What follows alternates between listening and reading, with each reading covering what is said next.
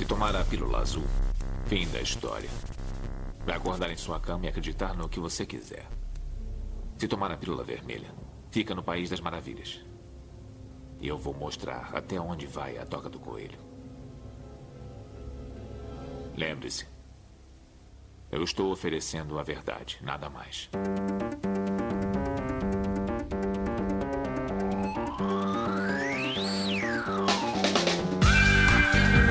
Magicando. Praise the Sun,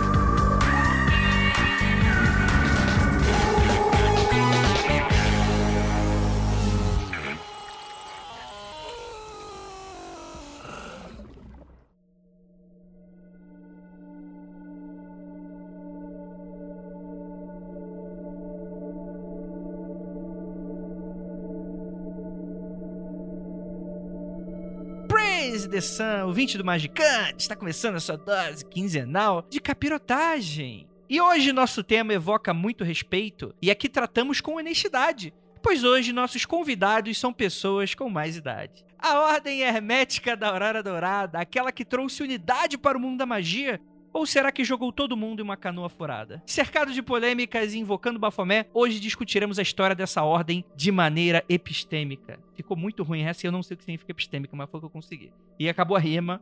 Na apresentação agora vai ser Rosa Violeta, Violeta são azuis, eu sou André Fernandes e pau nos seus cus. É... E Juliana Pozelaco, é isso aí. E tudo bem. Olá pra todo mundo. Depois dessa, nem sei o que falar. Oi, gente. Ah, não, já sei sim. Você é pau no seu cu, então vamos, com- vamos falar outra coisa também que o pessoal adora quando fala, né? Pau no seu cu e dinheiro do nosso bolso. E... Isso aí. E temos aqui também nosso queridíssimo, vindo diretamente do Egito, Marcos Keller. Olá, minha gente! Eu posso garantir uma coisa. No mínimo, no mínimo, era um rolê interessante a Golden Dawn. Porque tinha uma galera foda, chata pra caralho também, mas tinha uma galera foda ali no rolê. E temos aqui ela, nossa queridíssima Liv Andrade. Aí, gente, vou mandando lá tudo que eu sei da Golden Dawn de orelhada. Basicamente, o que eu sei é que eles organizaram o conhecimento oculto ocidental de forma didática. Eles eram a Hogwarts do século retrasado? Será? Vamos, vamos, vamos descobrir, vamos descobrir. O problema não é o século retrasado, né? O problema é esse século aqui, né? Temos aqui também nosso queridíssimo autor da célebre frase que cunhou e evocou esse episódio depois de irritar muitos fandões, Venâncio Vinícius Ferreira. Então, eu tô com a expectativa de que esse episódio vai ser pro Magicando o que o de egiptologia foi pro foco de pestilência. Eu quero descobrir que a gente tá errado em absolutamente todos os aspectos. O problema vai ser se a gente terminar esse episódio e descobrir que a gente tava certo. Aí que o bicho vai pegar. E temos aqui dois convidados diretamente do foco de pestilência, meus queridos pestilentos. O primeiro deles vocês já conhecem, esteve com a gente no rolê do Kleber, Flávio Watson. Crianças da terra impuras e não consagradas, por que desejam entrar em nossa sala secreta? Olha aí. Eita, rapaz. Porque eu ouvi dizer que tem bolo. É, é depois, é outro rolê. Fica vai, ter, fica, vai ter bolo, é isso aí, né? Toma um negócio totalmente outro nível, né? O Pica vai ter bola. Agora, por ser um host muito do medíocre, eu esqueci de perguntar se nosso outro convidado, eu posso falar o nome dele ou se ele, eu preciso chamar ele de Frate, Frate Anonymous. É, é, quem é você? Se apresente. Está liberado meu nome, eu sou Eduardo Regis. Oi, pessoal. E o Flávio já tá dando spoiler aí, né? Mas eu tô aqui pra dizer pra vocês que a história da Golden Dawn é basicamente um roteiro de novela mexicana. É isso que a gente Total. hoje. Total. Completamente. Putz, tô vendo potencial por esse episódio, hein?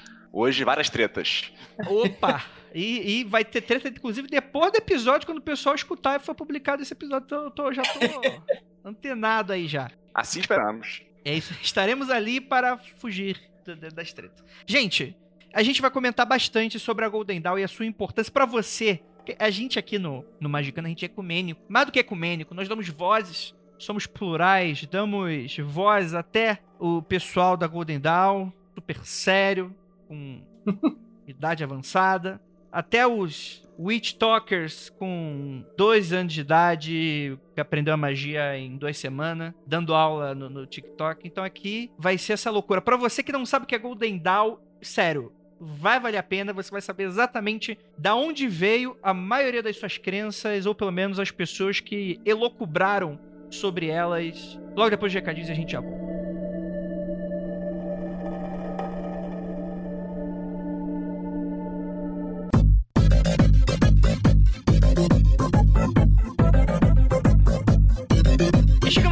Área de recadinhos do Magicando. Prometo que vai ser bem rapidinho. Hoje eu só quero avisar para vocês que estamos aí com nossa campanha de financiamento coletivo no Apoia-se, o apoia.se barra Magicando, para você que quer assistir a gravações, para você que quer ajudar, quer manter a casa comprar aqui o álcool em gel da galera. Cara, é menos de um cafezinho por mês você consegue ajudar a gente de maneiras que você nem acredita. E se você já apoiou e não recebeu no seu e-mail o link para o nosso grupo secreto, não tem problema. Mande um e-mail para contato@magicando.com.br, cobrando, pô, Andrei, não recebi, o e-mail automático falhou, acabei não recebendo e tal. Não tem qualquer problema, você não enche o saco. A gente manda o link aí para você, responda as perguntas com sabedoria e atenção e você, em até alguns dias, você vai estar aí dentro do grupo, tá bom? Lembrando a todos que você não é necessário necessário criar uma conta do Facebook para ter acesso a esse tipo de conteúdo, porque a gente sempre manda os links das gravações ao vivo para você por e-mail.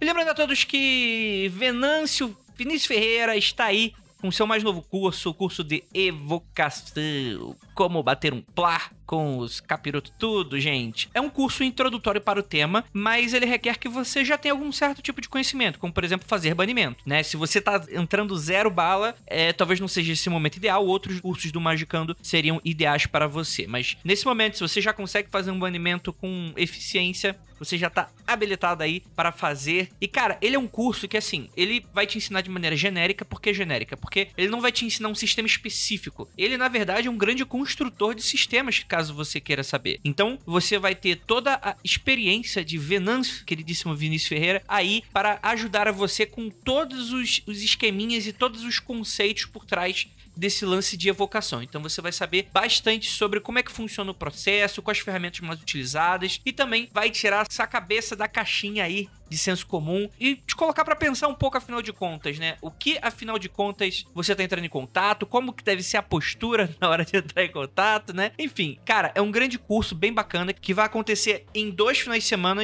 no caso vão ser sábados, né? Não vai ser domingo, vai ser um sábado de uma semana, o outro sábado da outra, justamente para nesse meio de caminho vocês já fazerem alguns testes e levarem no próximo dia aí alguns resultados para vocês debaterem que vai ser, cara, esse é um curso muito bacana, é uma versão online do que gente fez na primeira no, no início do ano, né? Foi nosso primeiro curso, e eu tenho certeza que se você perder a oportunidade ou por não ter conseguido ingresso ou por morar em outra região, você agora pode ter oportunidade. E se você mora fora, mande um contato pra gente, tanto pelo contato magicano.com.br ou então pelo contato do Simpla, né, do nosso perfil, que a gente vai te dar aí, enfim, o tutorial de como fazer para você adquirir esse ingresso, beleza? Então é isso. Gostaria de lembrá-los que essa é a parte 1 de um grande podcast que a gente gravou mais ou menos um mês atrás, né? Vários outros temas acabaram furando a fila justamente porque eles estavam sendo mais relevantes para o que estava acontecendo na semana. Então é isso, cara. Espero que vocês curtam e parte 2 vem semana que vem, quarta-feira que vem. Então é isso. Bora lá.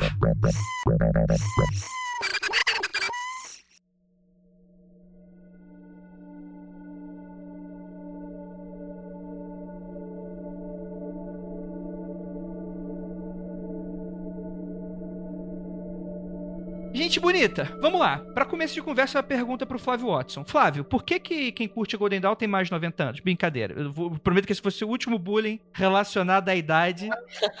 Eu tô sentindo um clima de, de ageísmo aí nesse programa. É, é preconceito geriátrico. Não, mentira, gente. Vamos, vamos, vamos colocar aqui o, o- o- Vamos deixar esse bullying de lado. Que é o seguinte: existe essa coisa que as pessoas gostam de ver treta em tudo quanto que é lado. Por a gente ser um podcast que permite experimentação, permite sair um pouco da casinha, né? Vislumbrar outras possibilidades. Geralmente uma galera mais tradicional acha que a gente não gosta dos tradicionalistas. Talvez tenha a ver com, com bullying envolvido, mas a gente faz bullying com todo mundo, é bullying do amor. É, é a nossa prova de, de amor e respeito.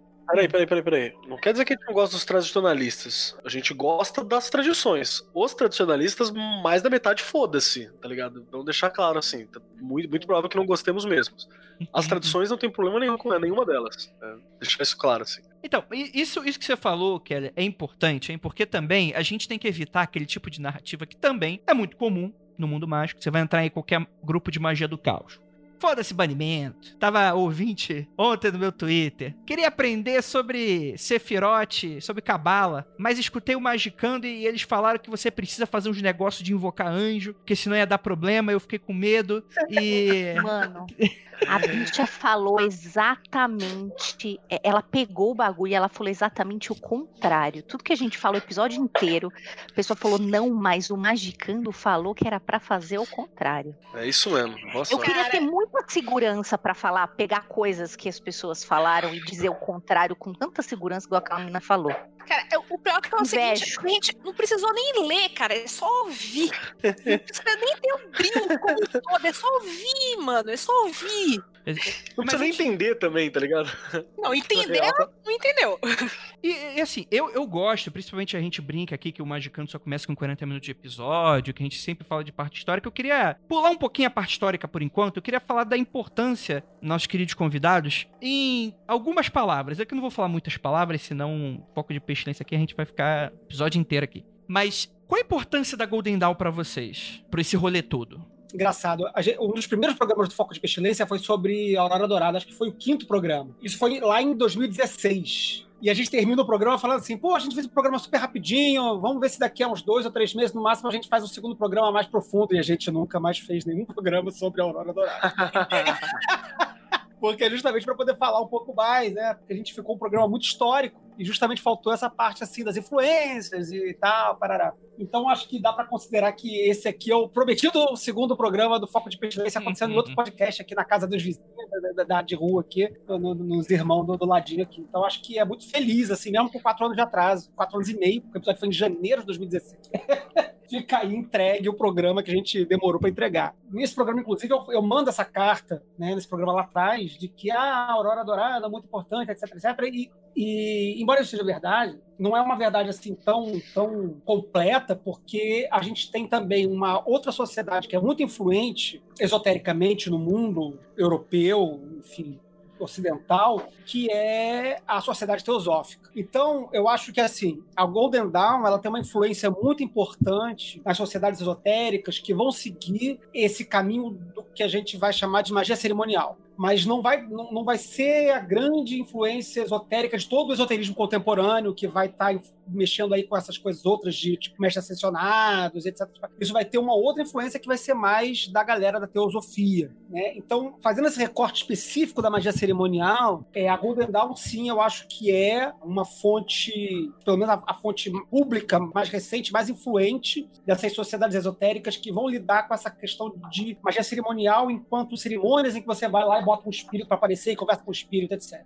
Uma pergunta aqui para os convidados. Eu acho que, que essa afirmação é correta, mas eu queria saber se vocês acham exagerado. A afirmação é: não existe magia ocidental contemporânea que não tenha influência alguma de Golden Dawn. eu tendo a concordar amplo espectro, né? Claro, né? Se você for pensar, por exemplo, a galera toda que tá fazendo aí, sei lá, druidismo, É. não, não é um rolê que está sendo herdado da Golden Dawn, por exemplo. Né? A galera que está fazendo, sei, acho que os, os rolês assim, ma- xamanismo, por exemplo, também não é um rolê que, embora a galera da Golden Dawn tivesse até alguns particularmente, o Madras, por exemplo, curtia esse rolê meio irlandês e tal, parará, que não vai estar influente na Golden Dawn, mas que vai aparecer posteriormente em outros rolês. Mas, mas eu acho que, assim, fazendo esse recorte da magia cerimonial, principalmente, o que vai estar incluído a Wicca, na, na sua forma mais original, gardneriana e tal, sim, é, a Golden Dawn é, é o avô de geral. E quem não tá influenciado por Golden Dawn é porque tá fazendo reconstrucionismo de uma coisa muito mais antiga. E fazendo isso provavelmente com influência, pelo menos, do método ou do estilo Golden Dawn de fazer a leitura das coisas, né? Eu, eu só queria acrescentar uma parada, assim, na fala do Flávio, né? E também dentro do que o Andrei tava puxando, que uma parada que a Golden Dawn ela é muito agraciada por ter feito foi que ela começou a amarrar as coisas, né? Ela começou a deixar tudo Uhum. é, mais amarradinho, um monte de coisa que tava solta. Então você tinha lá, é, a magia, magia cerimonial existia em algumas etapas, mas sei lá, existia uma magia cerimonial associada a uma visão de um gnosticismo, que também existia infinitos gnosticismos. Aí você tinha uma forma de magia cerimonial que está associada a um neoplatonismo. Aí você tinha uma forma ah, dos caras que se consideravam herdeiros pitagóricos. Aí você tinha uma outra forma que estava associada a alguns grupos de maçons livres. E aí o que, que ela faz é juntar, tipo, alquimia, que era uma disciplina, astrologia, que era uma disciplina, magia cerimonial, que era outra disciplina, tarô, runa, o cara 4, que era outra disciplina, e ela amarra tudo isso e faz um fio que liga essas paradas todas. Né? Uhum. Então isso acho que é uma, da- uma- uma das grandes coisas que ela faz. Então ela acaba enriquecendo porque ela cria essas conexões. E influencia diretamente toda a produção intelectual do século XX e XIX através da mitologia comparada. Que isso era uma parada que não é via de regra, mas assim, é extremamente influenciada pela forma como a Golden Dawn via as, as religiões e os mitos e as coisas todas através de que a magia era a mesma parada e você tinha diversas formas de observar ela, né? E aí ela vai fazer isso tudo.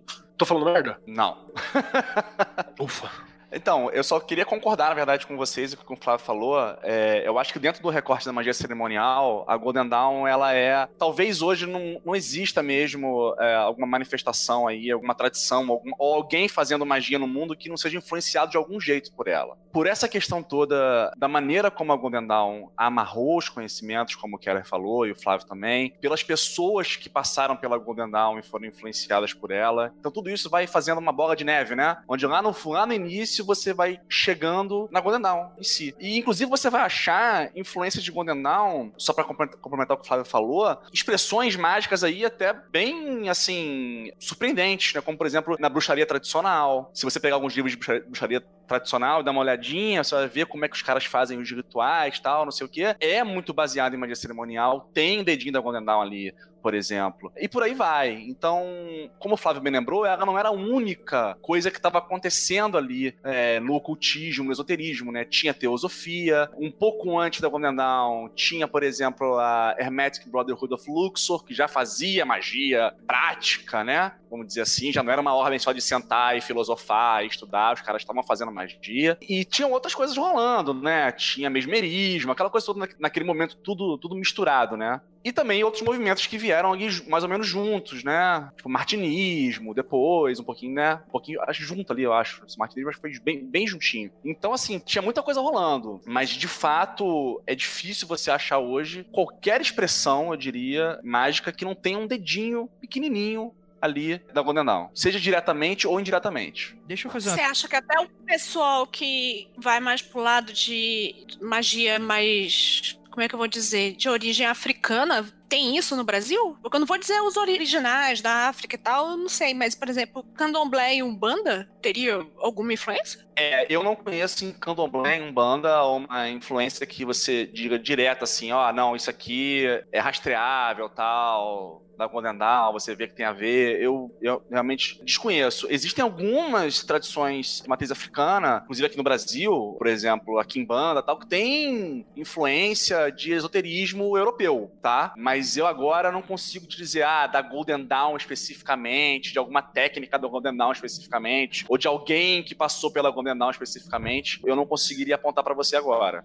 Só fazer um, um acréscimo assim, em cima do que o Keller falou, é, mas só uma amarração disso que foi dito, né? A grande parada, que eu não, não vou nem afirmar que a Golden Dawn foi a primeira que fez, mas que talvez que a primeira a preservar isso e mandar isso para frente, né, para o futuro, ter isso reproduzido, foi esse esquema, como a gente falou da magia cerimonial, ser sistematizado. Antes, você tinha, desde o século XV, XVI, os grimórios com uma série de cerimônias. Então você tinha lá o, sei lá, os grimórios diversos que tinham lá, a Claves, o São Cipriano, o que quer que fosse. Cada um deles possuía um método específico de fazer invocação e fazer, enfim, todo o procedimento mágico ali. O que a Golden Dawn faz, em forma de estudo mesmo, é olhar esse material e, de certa forma, produzir um documento, que a gente pode falar mais tarde, que vai dizer, olha só, magia cerimonial pode ser feita em tais etapas. E as etapas são essas aqui. Pá, pá, pá, pá, pá, pá, pá, pá, pá. Independente se você está fazendo invocação para ficar invisível, ou para falar com anjo, ou para meditar. Você tem etapas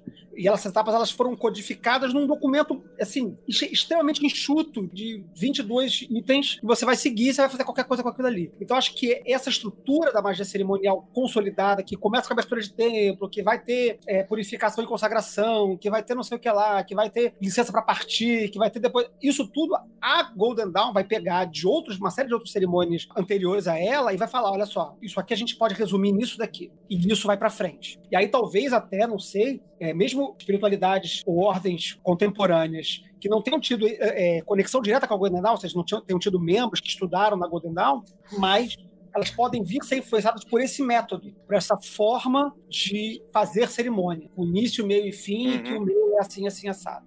Uhum. Só queria falar aqui rapidinho, gente, é, o Max Santos que falou aqui do voodoo gnóstico do Bertiô. É, eu não botei, tá, nesse balaio que a Lívia per- perguntou, de religião matriz africana, porque o voodoo gnóstico do Bertiô é, outra, outra parada. coisa. É, outra, parada, eu não botei nesse balaio, tá? É o voodoo gnóstico do Bertiô, ele tem sim é um pezinho, um, um pezinho não, um pezão no voodoo haitiano, tá? Pelo, pelo Jeamen e tudo mais, mas ele é outro lance. E aí eu não botei nesse balaio. Também o Breno falou aqui que o da Mata lia Blavatsky e tal. Assim, certamente muitos praticantes de Umbanda e Kimbanda e enfim, Voodoo leram Blavatsky, leram Crowley, leram sei lá mais quem, leram um monte de gente e, e se influenciaram, mas assim, É, não dá pra, não dá pra esquecer que a Umbanda como nascendo como um braço do kardecismo. O kardecismo é completamente do espiritismo, né? Completamente influenciado disso, né? Então, só que aquilo, né, de qual Umbanda que a gente tá falando, né?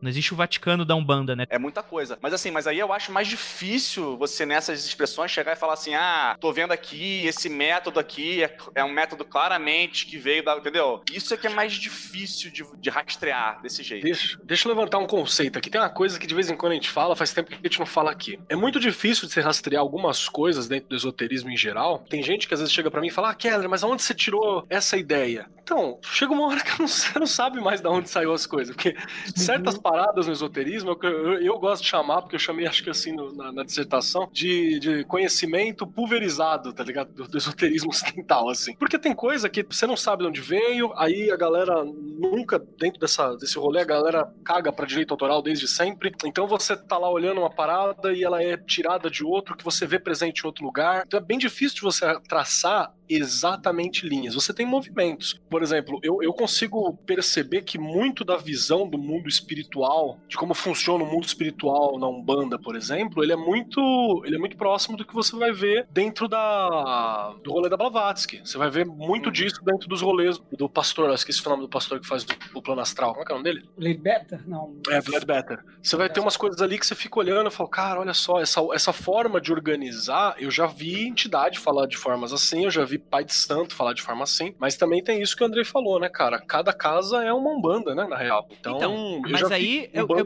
faz banimento com, com o orixá. E aí? É, um- é um banda que reza Pai Nosso, né, mano? É, então... Sim, sim. É, e você vai às vezes em casa de um bando, você vê lá a árvore da vida. Os caras sabem, estudam estudando. Uhum. Isso existe. Então, é o que o Famo Keller falou muito bem. É difícil, às vezes, você rastrear exatamente de onde que veio isso. Até porque esse conhecimento que a Golden Dawn estava passando ali, cabala, magia cerimonial, é, alquimia, aquela coisa, de maneira geral, tá, gente? Que existiam detalhes que eram específicos da- ordem, não eram coisas específicas da ordem, só a Golden Dawn falava aquilo. Entendeu? Outras pessoas já estavam falando de cabala há muito tempo Sim, que ao mesmo tempo, de alquimia há muito tempo ao mesmo tempo, e por aí vai, entendeu? Então por isso que é difícil a gente ficar lá, ah, não, isso aí veio daqui, veio de lá. É, um- É, e- uma sopona, né? E só mais uma última parada assim que eu acho que é importante. Eu não sei como é que é a vivência em outros locais, Brasil, né? Mas aqui em São Paulo, por exemplo, da mata, um banda esotérica vai olhar isso e é pouca casa que vai olhar. E a maioria meio que dá uma cagada, porque o maluco escreveu assim, pelo menos os contatos que eu tive, né? Então vai variar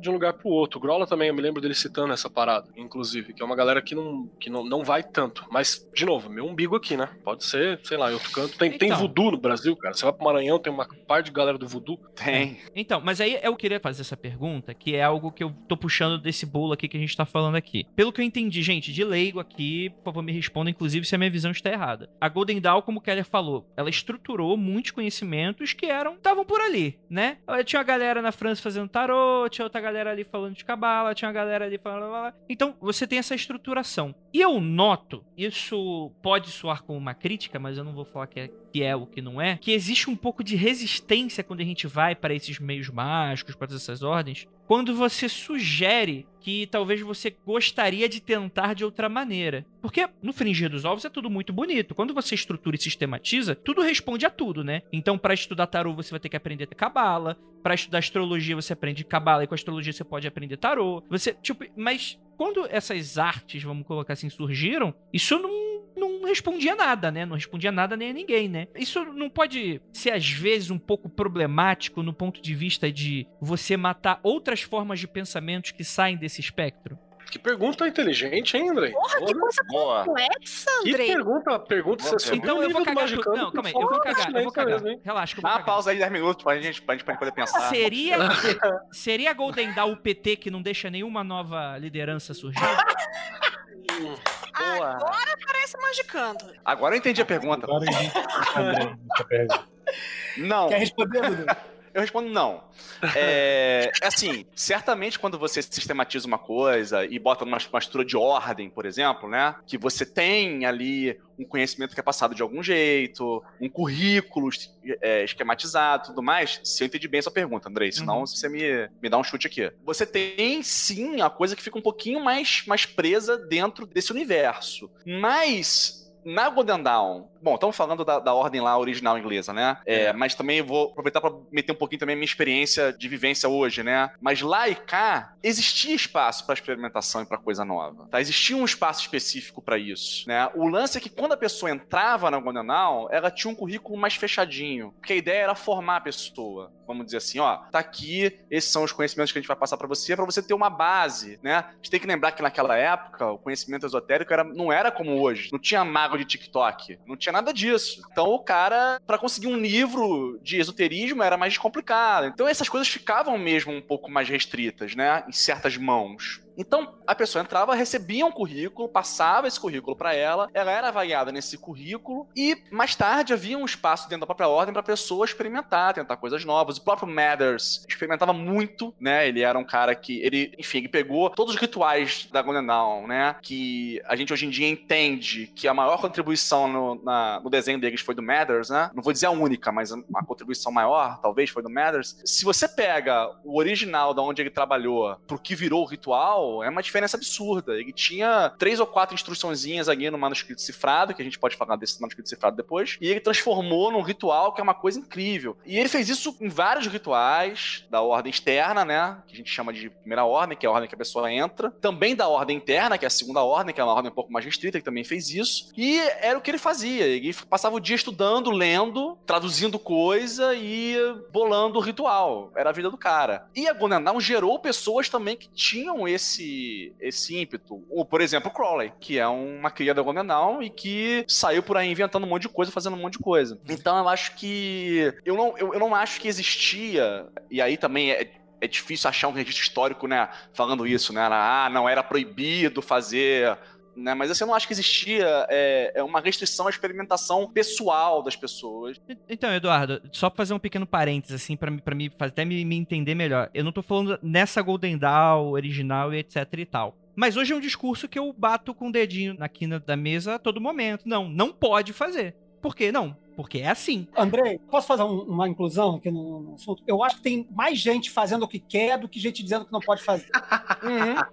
Pois é. Uhum. E aí foda-se quem diz que não pode fazer. Porque assim, Mas, Flávio- todas, essas grandes, todas essas grandes sociedades seminais, seja a Teosofia, seja a Golden Dawn, seja a Astro Argento, seja a Wicca Gardneriana, todas elas surgiram de corrupções, de, de transgressões de sistemas anteriores. Então, viram grandes merda.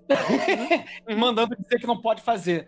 Porque vai- vai ser fazendo outra coisa que você vai fazer um novo grande sistema daqui pra frente. Sim, sim. Flávio, uma pergunta importante aqui. Beleza, eu concordo pra caralho que sempre tenha, entre aspas, transgressão da norma estabelecida. Mas a, a pergunta, em, em particular, sobre Golden Dawn é: essa transgressão é feita num ambiente de Golden Dawn ou é experimentação individual da pessoa na casa dela ou com os amigos dela, fora do ambiente de templo, vamos chamar assim? Acho, acho que o Dudu é mais capacitado para dar essa resposta, ele tem uma experiência de, de ordem mais, mais intensa que a minha. Tava lá quando Então, surgiu. E tá Eu aqui, tava tá lá. até Eu tava lá, quando o Krogan iniciou, eu tava lá. Eu acho que, assim, eu não posso falar pelo que acontecia lá na ordem original, gente, porque realmente eu não sei como é que funcionava. E eu sei que eles se reuniam até em tempo pouco, não era como é hoje em dia, que a gente se reúne pra caramba, então era, tipo, o esquema era todo diferente. Então é meio. é não dá pra comparar muito bem. Mas hoje, por exemplo, na, na nossa Golden Dawn que a gente faz, há espaço pra experimentação. O que a gente cobra da pessoa é o seguinte, ó. Esse aqui é o currículo. Saiba esse currículo. Ah, mas eu queria fazer uma parada um pouco diferente. Beleza, vamos fazer, mas tem que também saber fazer isso aqui, porque é o currículo que a gente tá seguindo, beleza? Eu tenho uma É. observação que tá dentro disso que você falou, brother, porque, porque é o Uhum. seguinte, essa estrutura de ensino ela era uma estrutura, é, falando pedagogicamente mesmo, o que você tá Uhum. dizendo tem muito sentido, porque a estrutura de ensino da Golden Dawn, ela parecia muito com aquela estrutura clássica do liceu ateniense, sabe? Uhum. Então o que, que você faz? É um currículo pesado, é um currículo difícil, tem que ler coisa pra caralho, tem coisa pra caramba pra fazer. É necessário você ter aquilo, ele é um currículo bem fechado, mas ele é sempre um currículo de formação. Por que, que ele é pesado? Porque depois de você fazer, sei lá, cinco anos dele, você não precisa mais voltar a ele e você vai ter um alfabeto básico de tudo aquilo que foi conhecido e desenvolvido pela ordem pra você poder seguir. Isso é como funciona uma educação de liceu e é como deveria funcionar, teoricamente, várias outras instituições de ensino, né? Mas eh, existe espaço sim pra você criar, desde que você não ignore base, né? E Isso eu não tô falando da Golden Dawn, eu tô falando do sistema de, de, de ensino mesmo, que, é, que parece ser o mesmo que era utilizado. Eu queria acrescentar um negocinho. Fala. Falando um pouquinho sobre a questão até estrutural da Golden Dawn para exemplificar isso, o Eduardo falou lá atrás que existe uma primeira e uma segunda ordem, né? Então tem um, o cara chega da Golden Dawn, ele entra numa primeira ordem, aí ele faz uns negócios lá, passa de grau, e aí em um dado momento ele vai para uma tal de segunda ordem. Na Golden Dawn, ao contrário do que a gente entende por ordem mágica hoje em dia, essa primeira ordem, que eram os primeiros graus, não tinha magia prática acontecendo ali de certa forma. O que tinha ali era estudo. Uhum. A pessoa entrava, estudava, estudava, estudava, estudava, eh, que eram os graus elementais. né? Então ela estudava tudo sobre o, o elemento terra, depois estudava tudo sobre o elemento ar, depois estudava tudo sobre o elemento água, depois estudava tudo sobre o elemento fogo, e aí ela fazia um outro negócio lá, e aí ela entrava na segunda ordem. Na segunda ordem, aí era magia pra caralho, aí era invocação, os espíritos descendo, as e a galera estudando os documentos. O que, o que acontecia, então? O cara tinha um currículo, vamos dizer assim, restrito e determinado, que era principalmente transpassado através dos tais pergaminhos voadores, né? Os fine rolls e tal, que eram Nossa, esses documentos. Eu muito saber dessa história do. do ah, eu quero a parte da fofoca dos pergaminhos voadores. A gente Por vai favor. chegar na. Mas então, esse- essa- essas lições, elas rodavam ali pra galera entender o que estava rolando, pra galera estudar, e tinha, tinha o currículo, tinha que estudar, saber as letras, saber o tarô, saber a astrologia, saber os. Depois que o cara sabia tudo, aí a galera ia fazer magia, ia fazer ritual do hexagrama, que era uma parada que o cara só aprendia quando era adepto Uhum. né? Essas paradas que a gente hoje discute aí em qualquer fórum de, de Facebook de ritual do hexagrama, a galera só ia aprender isso no grau de adepto, lá na segunda ordem. Por quê? Porque aí o cara já tinha estudado astrologia pra caralho, já tinha estudado magia planetária pra cacete, já tinha sabido tudo isso. E aí lá o cara ia falar, porra, olha só, tem esse, esse manuscrito aqui, o Medas vinha lá da Biblioteca Nacional com a porra do manuscrito maluco. Galera, encontrei essa parada aqui, vamos ver o que que bizu que dá. Aí vinha, vinha Enoquiano, vinha Goécia, vinha as porra toda. Ali Era- acontecia a experimentação. Era, era, não, era isso mesmo. Eu acho que só, só pra complementar o que o Flávio falou, na primeira ordem, um cara já só, só aprendia uma coisa, que era o ritual menor do, do pentagrama. Isso. Isso ele aprendia assim que ele entrava. Ó, ele falava, faz essa porra aí todo dia, porque isso aí é importante. E aí o cara ia fazendo o ritual menor do pentagrama, e aí ele só ia ter alguma coisa mais pesada mesmo na segunda ordem. E é isso que o Flávio falou, é uma coisa que eu acho que fala muito sobre a natureza da, da ordem em si, da Golden Dawn, né? Que era esse lance que o Mathers vinha com esses manuscritos malucos, entendeu? Que ele tirava da biblioteca do Arsenal da França, sei lá da onde mais. Ele vinha com esses troços e queria brincar com isso. Ele tava a época que tava começando a pegar os pergaminhos, os pergaminhos, os papiros mágicos gregos. Então o Mathers também pegava aqueles feitiços que tinha lá e começava a fazer, tentava mudar em alguma coisa que fosse é, praticável. Então assim, tinha muito espaço ali pra experimentação, né? O que a gente pode discutir é se o Mathers era bacana ou não de dividir isso com os outros. A gente pode discutir. mas, mas tinha, até porque depois a ordem ela foi se fundando os vários templos, né? Foram sendo fundados vários templos, pessoas diferentes foram tomando conta desses templos, então assim, certamente houve um ambiente ali propício, né, para criação de coisas novas e tudo mais. Até porque quando você sabe a base das coisas, quando você tem uma boa base, quando você pauta a sua leitura, e, e não só esse trabalho solitário, mas também a, com a orientação, né? Você tem como é, estruturar coisas para experimentar. Porque experimentar não é só, né, que a gente vive brincando aqui no Magicano falando, ah, tirei do Uhum. cu, né? Não, e eu acho. Mas isso aí eu acho que é uma coisa que eu quero perguntar para vocês um pouquinho mais pra frente, para não queimar a pauta, que é um lance de uma resposta a tudo isso, sabe? É uma coisa que acontece hoje. Eu queria muito saber dos dois, assim, sobre essa é, visão da. Mas é, eu faço isso mais tarde, porque senão a gente vai pular muita coisa legal, mas eu acho que a gente merecia muito falar sobre isso. Por que, que agora as pessoas querem jogar tudo isso no lixo? E, e eu gostaria muito de voltar isso mais tarde, mas é, é esse lance, né? Por mais que as pessoas achem aí fora, né, que magia do caos é 100% experimentação, bicho, não é não, cara. tipo, é, é muito mais. E aí, isso também não é muito bem aceito, né? Quando você fala isso, você também não é muito bem aceito. Mas deixa que a gente fala mais tarde sobre isso, que acho que eu vou comer muita pauta. Mas eu queria muito saber de vocês dois isso, de verdade. A gente chega lá. É, vamos falar então um pouquinho da história de onde que vem a Golden Dawn. O que que é, tipo, quem que tava lá, quem foi o primeiro associado, quanto é que era a mensalidade, dava pra devolver o livro depois de dois dias, a- o VHS podia pegar o final de semana e devolver só na segunda. Como é que? Rebobinado, rebobinado. Eu e o Dudu falamos junto. É. Então, acho que assim, antes de falar da Golden Dawn, quer dizer, não é que é antes, mas assim, é- acho que é importante falar que a, a- a Golden Dawn, porque às vezes parece que ela, a, a ordem médica do- da Aurora Dourada, um belo dia surgiu do, do, do algodão assim e apareceu do nada, né? Como o Dudu falou, é, tinha a, a Irmandade de Luxor antes, é, você tinha a, a Ordem da Rosa Dourada, da, como é? da Cruz Dourada, da Rosa da Cruz Dourada, é, né? Ro- é, Rosie and Golden Cross. É, é, É uma coisa dessa aí, é.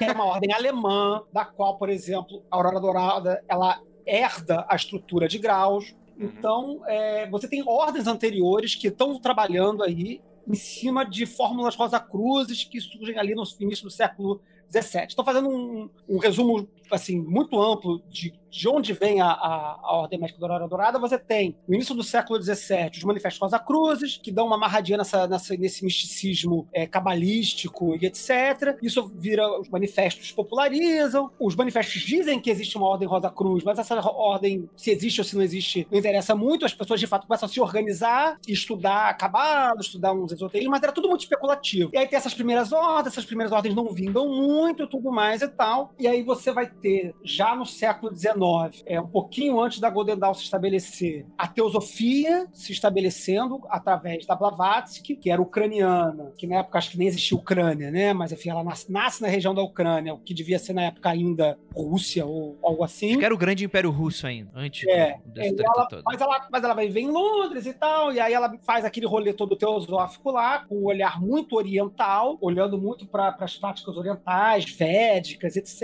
E aí os maçom fala, pô, a gente também curte uns lances esotérico e só que outro lance esotérico que não é esse aí de védico, é o lance de cabala judaico e de Egito que tá super na moda aí no- nesse século XIX. Vamos juntar para ver isso aí. Aí eles começam a recapturar alguns documentos e começam a estudar. E aí eu acho que nesse momento que dá para falar da Siria, que é uma sociedade de maçons, que é a, so a Societas Rosicruciana em Anglia, que é a Sociedade Rosicruciana da Inglaterra, na Inglaterra, que é uma sociedade de maçons mestres maçons que estão preocupados, preocupados com esse estudo rosacruciano esotérico cabalístico. Aí esse vai ser né, dessa história aí do, do século XVII até o meado do século XIX, você tem a Siria surgindo e juntando um monte de maçom querendo estudar essas paradas. E aí, lá na Siria, vão juntar os maçom que vão virar a Golden Dawn depois. Se o Dudu quiser desmiuçar melhor aí.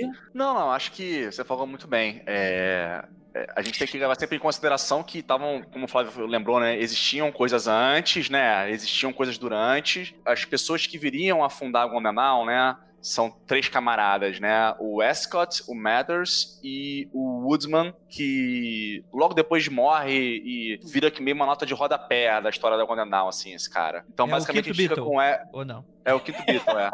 A gente fica com o Ascot e com o Mathers pra falar mais deles, assim, basicamente. Esses caras, eles eram todos mestres maçons, membros dessa Societas Rosicruciana em Anglia. Onde eles estavam afim de fazer uma sociedade Rosa Cruz, na verdade. Organizar uma sociedade Rosa Cruz, é, que era uma coisa que, salvo engano, ainda não tinha uma coisa organizada, assim, na Inglaterra mesmo, sabe? Como eles montaram, né? É curioso porque, vendo que a Golden Dawn, né, é uma ordem mágica tal, você fica pensando assim, pô, lá na Síria os caras deviam fazer altas paradas, né? Mas quando você pega uns, vai ver uns relatos da galera da época, dos maçons na época, é, é curioso porque a galera baixa o pau falando que eles, ah, esses caras se acham Rosa Cruzes, mas passam o dia inteiro só discutindo o que, que vai ser servido no, no brunch, entendeu? Uhum. Os caras Dizem que os Tipo caras não faziam. É, os caras não faziam porra nenhuma. Mas enfim, Como é- é- toda boa sociedade esotérica. Né? É assim, justamente. o objetivo da sociedade, da Siria, que eu até peguei uma anotação aqui, a Siria ela foi fundada em 1867. Flávio, eu juro que eu não tô entendendo o nome dessa ordem. Siria, tipo. É de porque ainda não foi ainda, É- então seria. É o. é Seria. uma- Societas Rosicruciana in Anglia, É. S-R-I-A,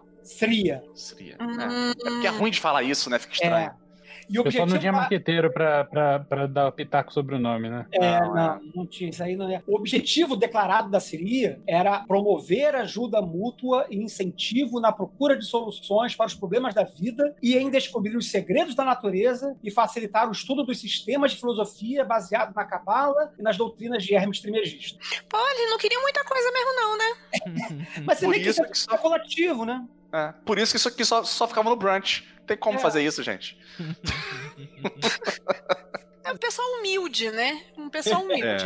Você falou do Woodsman, né? Mas o vínculo importante do Woodsman é que o Woodsman foi é, líder da Siria. Sim, sim, ele era o, su o, o supremo Ele mago. o mago é, supremo da Síria. Então, Woodsman, que foi um dos fundadores da Ordem Hermética Dourada Dourada, ele era líder da Síria. A Síria surge ali em meados da segunda metade do século XIX, entre maçons e tudo mais e tal, e aí tinha lá o Robert Little, o Robert Little morre, parará, e aí entra o Woodman. Uhum. Então, o Woodman, e eu acho que o Westcott também, o Mathers eu não, não lembro, mas o Woodman e o Westcott, eles eram da Síria, né? Então, O Bades também era. o Também era, né? Também era. Então tem essa galera da Societas Rosicruciana em Anglia, que tinha essa filosofia, estudo baseado em Cabala e Hermes Trismegisto, essa galera tava lá que era os maçons lá, e aí, enfim, eles se juntam para fazer outra coisa que vai virar a Odendal, mas tem um pulo do gato aí que eu acho que são os manuscritos mágicos, se a gente já manuscritos mágicos não, os manuscritos cifrados, que é o que, que é o que dá o pulo do gato aí na, nessa parada. Só pra, pra começar as fofocas brevemente, né? De fato, o Woodsman foi o, o mago supremo da Síria, né? Mas a relação maior mesmo era o Escott e o Madas, né? Tanto que o Madas morou um tempo com o Escott, né? Porque o Madas era um cara que vivia sem emprego, vivia perdido, não conseguia trabalho, era, meio, era meio complicado a vida dele. Tanto que depois, pra frente, ele vai viver de patrocínio alheio, né? Tipo, Tem uma galera que vai dar dinheiro pra ele pra ele ficar pesquisando as coisas e tal. Eles moraram juntos, O Matheus Ah? inventou o financiamento coletivo. inventou. Olha aí. Já, olha aí. já que a gente tá falando de fofoca, eu queria saber se essa fofoca que eu ouvi é, tem verdade, fundo de verdade. É verdade que o Matters ficava na rua fazendo demonstrações de boxe na rua pra ganhar uma graninha? É verdade? Porque ele era um lutador também? Isso é Eu- verdade? Eu perguntei até pro Breno. Eu falei assim, Breno, é, É. verdade essa fofoca? Eu já ouvi esse papo várias vezes, mas eu nunca. Aí pode ser. Pode ser falha minha, eu nunca vi isso assim. Na literatura, tipo, né, escrito. Você já viu, Flávio? Eu, eu, se eu vi, passei direto. Cara, eu nem sabia desse rolê. Se, se alguém já me contou, eu não, não, É. não registrei. É, dizem Gente. que ele, que ele fazia briga de rua,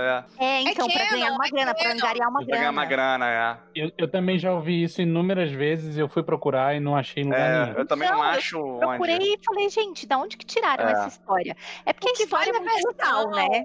Saber que, Que a vale a versão. Gente, Isso. ni- essa magia aqui não veio do Egito, gente, então tá valendo. Pode dizer sim, foi sim, é verdade, é verdade. É verdade. Tá valendo, tá valendo. Muito obrigada por esclarecer, mas era uma coisa que eu. Ninguém nunca sabe direito. Mas tem um outro link também importante, além da Síria, que é a Hermetic Society, né? A Sociedade Hermética, que era Hum. liderada por uma mulher chamada Anna Kingsford. A Anna Kingsford foi durante muito tempo é, presidente da loja da Sociedade Teosófica de Londres, mas ela deu uma guinada, assim, parecida com a dos maçons aí. Falou, ah, esse negócio oriental tá demais, tal, eu quero ver o que, que tem aqui no, no ocidente. E aí ela vai fundar essa Sociedade Hermética, da qual faziam parte e eram membros ativos, palestrantes tal, o Westcott e o Mathers. Então a gente tem aí dois links fortes, né? A, a Síria e essa Sociedade Hermética da Anna Kingsford, que são, na verdade, duas sociedades que já vão mostrar o interesse dessa galera em, em dar uma rejeitada naquela, naquele orientalismo todo que tava vindo, que tava muito em Ah, voga. então tinha uma tretinha, então, tinha uma birrinha, não. Que Não, vai- tinham várias tretas.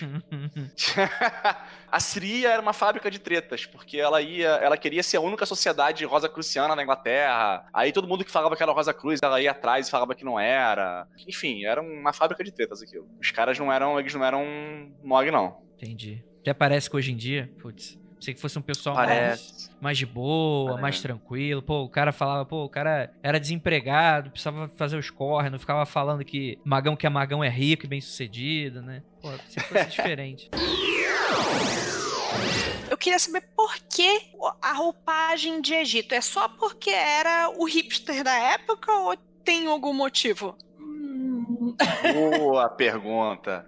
Cara, Excelente É, pergunta. tava na moda, né? Tava na moda. Não sei se Então, isso é só na isso. É. Se eles estavam querendo fugir da parte de orientalismo, querendo a verdadeira magia ocidental, e foram atrás de Egito. É egípcio. porque o Egito Tinha tá acabado de descobrir os né? pergaminhos mágicos gregos e tal. Eu acho que isso. Era o topo de linha da tecnologia mágica da época. O egípcio ou o grego? Não entendi. Não, o que, o que, que acabou de ser descoberto? Os pergaminhos mágicos gregos, que são mais egípcios do que gregos. O nome, é, o nome é contraditório. O Tá, nome então é por causa do é- local em que foi encontrado, não do Hum. conteúdo. É, porque do Egito grego, assim, final do, final do É. período egípcio É. clássico. É, dito É, é por porque, é porque os pergaminhos quase todos estão em grego, que era a língua oficial do Egito nessa época, em teoria. Mas é aquela época do, do, do assassino Euclides lá do. Do... É, isso, Egito, isso. É, É, pelo Egito Ptolomaico, é. E, e os papiros mágicos gregos, eles são muito sincréticos também, né? Então você vai ter lá no mesmo. Encantamento, você vai ter Ísis, sei lá, vai ter o deus romano, deus grego, deus egípcio, vai estar É. misturando tudo ali dentro. É. Tudo isso é fruto do Alexandrão lá. Não se esqueça que a gente já tá falando de um período que é pós-Alexandria tá colocada, Hipátia ter sido. Uhum. Né, ter o rolê da Hipátia e tal. Você tinha lá como o centro do saber grego e ocidental era Alexandria, que, na, que tá na- no pé do Egito ali do lado. Então, por isso que o Egito acaba ficando tão. É por isso que a gente tá acostumado a ver egípcio como branco. Tá ligado? Foi por causa dessa relação cultural desse momento, coisa que não é, né? Uhum. É, então quer dizer que aquele filme documentário A Múmia com Brandon Fraser, aquele cara que reza pra todas as entidades, tá certo. É isso. Tá, ele, porra, Ele é o único cara certo. Ele é o único que é salvo, né? Ele é o único O que único, o único cientificamente, historicamente é curado. É. É isso aí, rapaz. O- Mas é, é interessante você pensar isso, né? Porque o cara tá ali, eles estão descobrindo os papiros mágicos gregos, que é uma miscelânea muito louca de conteúdos é, mágicos. E no final das contas, a Golden Dawn, mesmo com essa roupagem egípcia, né? Ela também é muito sincrética. Ela vai ser cristã, egípcio, judaico, Grega.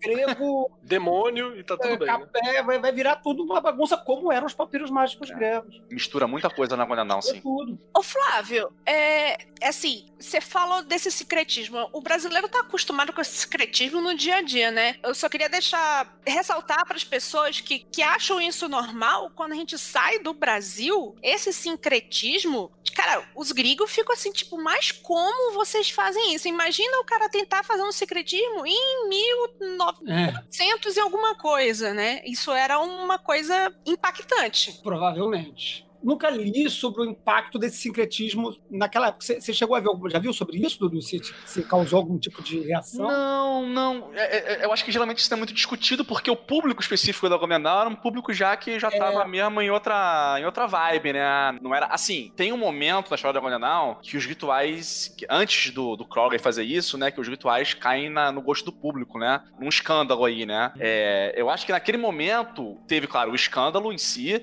mas tirando o escândalo, os rituais em si causaram algum alvoroço nas pessoas, tal. Ah, magia, aquela coisa. Mas nada assim, especificamente por causa da mistura, até porque já seria uma, uma coisa muito, muito fina, né? Tinha o problema de ser magia e pronto, né? Já era ruim por ser magia. Era mais polêmico pelas pessoas envolvidas, ruim que eram crime, né? pessoas. Até É. 1940 e pouco, na Inglaterra era crime praticar magia.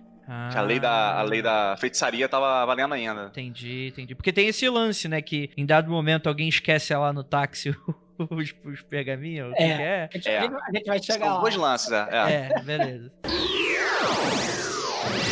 Pra botar na ordem. Senão a gente vai falar dos manuscritos depois de falar da- do fim dos manuscritos.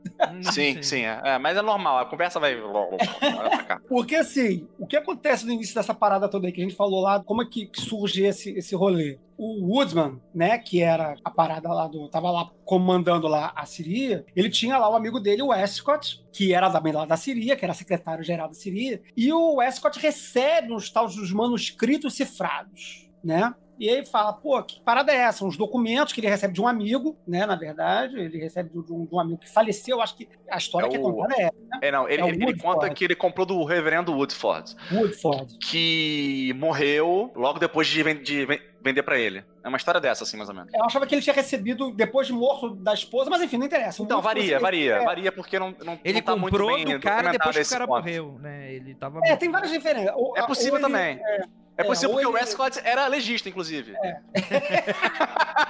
Foi abrindo o cara, abri, abriu o peito do cara e tinha os Abriu o cara, pô, lá tem dentro. um manuscrito aqui dentro desse cara, que é isso? Aí foi assim. A verdade é essa. Mas enfim, aí tinha esse maluco, o, o reverendo Woodford, tinha esses manuscritos, e aí de alguma forma comprou, vendeu, herdeu, sei lá, parou na mão do Westcott, acho que ficou aquele monte de papel que, que não sabia o que, que significava. E aí ele cola com o Woodman e eu acho que já o Mothers pra tentar entender aquela porra ali. É, eu acho que com o outro cara também, que é o Mackenzie, né? Que também tá nessa e, e logo depois também morre, né? Salvo engano. De qualquer forma, esses manuscritos eles são, traduzi eles são traduzidos, né? Ele tem uma cifra lá, eles desvendam a cifra e aí tem lá as informações dos ingredientes para fazer um ritual e as estruturas de uma ordem e o contato de uma adepta alemã para eles entrarem em contato.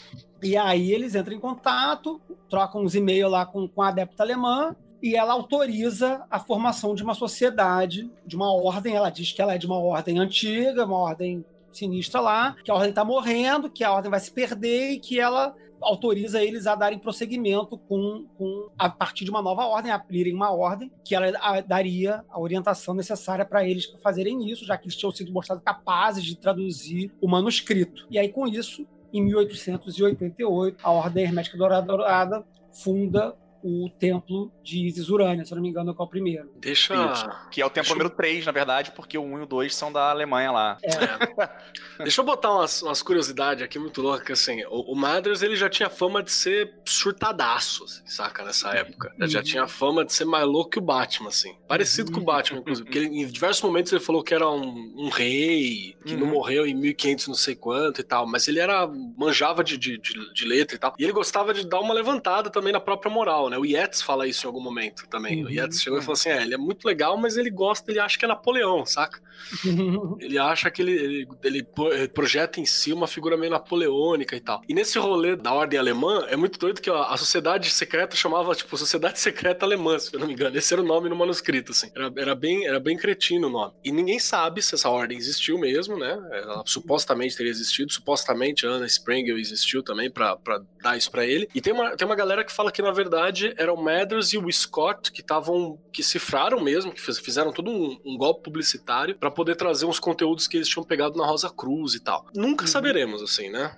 Nunca É, saberemos. é o lance da necessidade de outorga de poder, né? É, esse é, É, o ninguém me passou esse conhecimento, esse conhecimento não vale porra nenhuma e eu não tenho moral pra, pra divulgar. Hum, E- é. Eu, eu tendo a achar, assim, vamos lá, essa Anna Sprengel, ela existiu? Tudo indica que não. E existe um problema gramatical que a Ju vai adorar, que quando essas cartas são traduzidas, quando esses manuscritos são traduzidos, a Anna Sprengel, alemã, utiliza-se para se referir a ela construções gramaticalmente masculinas em alemão. Então isso pode ser uma falha de falsificação é, ao produzir o manuscrito cifrado. Então, tipo assim, foi lá o, o, o Westcott produziu o manuscrito que diz que recebeu do Woodford, e aí ele escreve tudo lá em alemão cifrado, só que o alemão dele não era exatamente dos melhores, e É um aí. alemão tava- que consulta o dicionário, né? Na verdade, não sei se esse problema tá no cifrado ou se tá nas cartas, mas existe Eu, um acho- eu acho que problema. tá nas cartas, Tá Flavinho. nas cartas, né? Eu acho que tá nas cartas, é. Porque o manuscrito ele é muito, muito pedacinhos, né? Então tem um problema aí qualquer nas cartas da Ana em que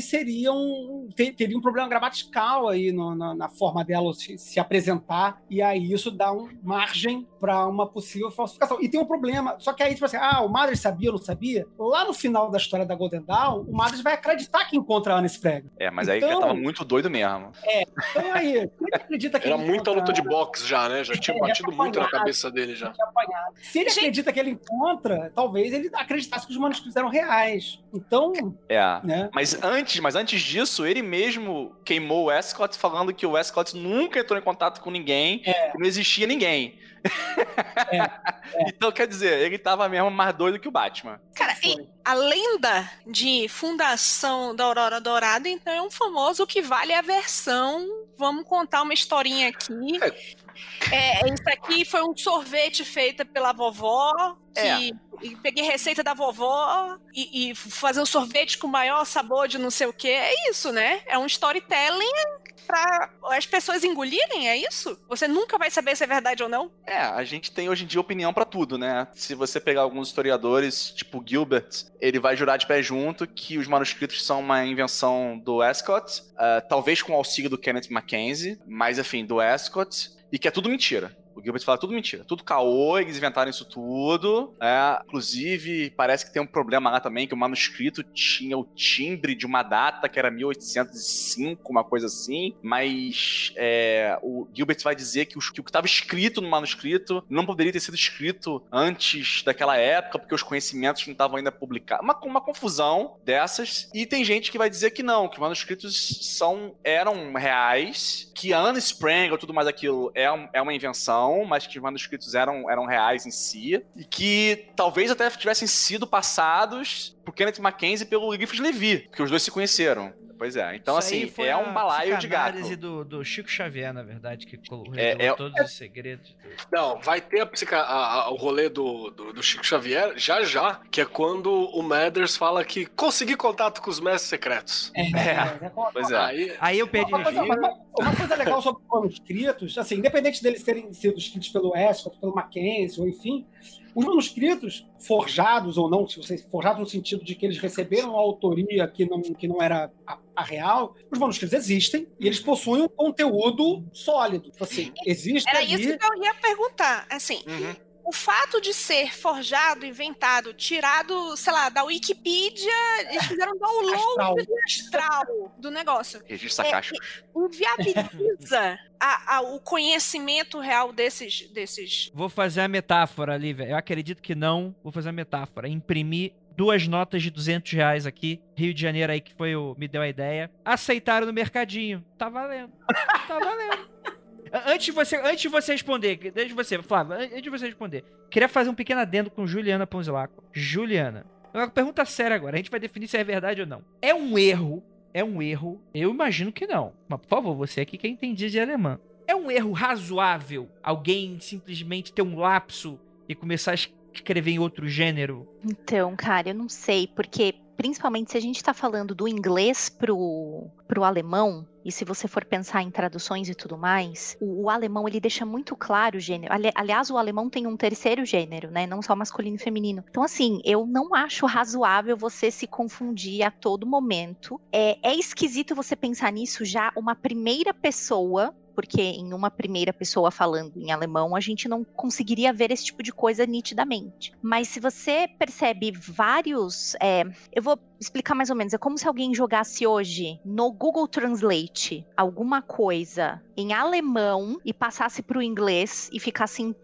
No inglês você tem essa ideia de impessoalidade, é person, mas ali na parte do alemão, e é por isso que não, não joguem no Google Translate, pessoal, contratem uma tradutora, é, você tá vendo que tem um gênero atribuído. E isso é muito complicado na hora de fazer tradução. Isso você tem que tomar muito cuidado com quem tá falando e com a quem se refere. Então, assim, eu não acho que isso fosse um lapso que você cometesse o tempo todo num texto. É meio difícil de você Uma acreditar nisso, né? sentença, vá lá, mas o texto todo, É. exemplo... Isso não Então, dá a entender, Juliana, que foi mais de uma pessoa fazendo isso? Porque assim, quando você você tá traduzindo, você pode até fazer um erro, mas você faz um erro consistentemente. Quando é mais É. de uma pessoa, eu imagino que possa ter essa mudança. Pode, pode, pode ter É que essa. É que não li, eu, eu só sei do, da historinha mesmo que tem esse lance da treta da tradução e de ser uma coisa masculina. Isso eu já conhecia. Mas eu nunca li. Eu queria muito ler o negócio, tipo, em alemão pra saber como é que é. Pra ficar entendeu? Eu nunca- corrigindo, né? Passar o marca-texto. Pra falar assim, a pessoa tá falando errado, né? Que nem o. Já que a gente tava brincando do TikTok, né? A menina É, no TikTok. eu acho que a pergunta duas válida-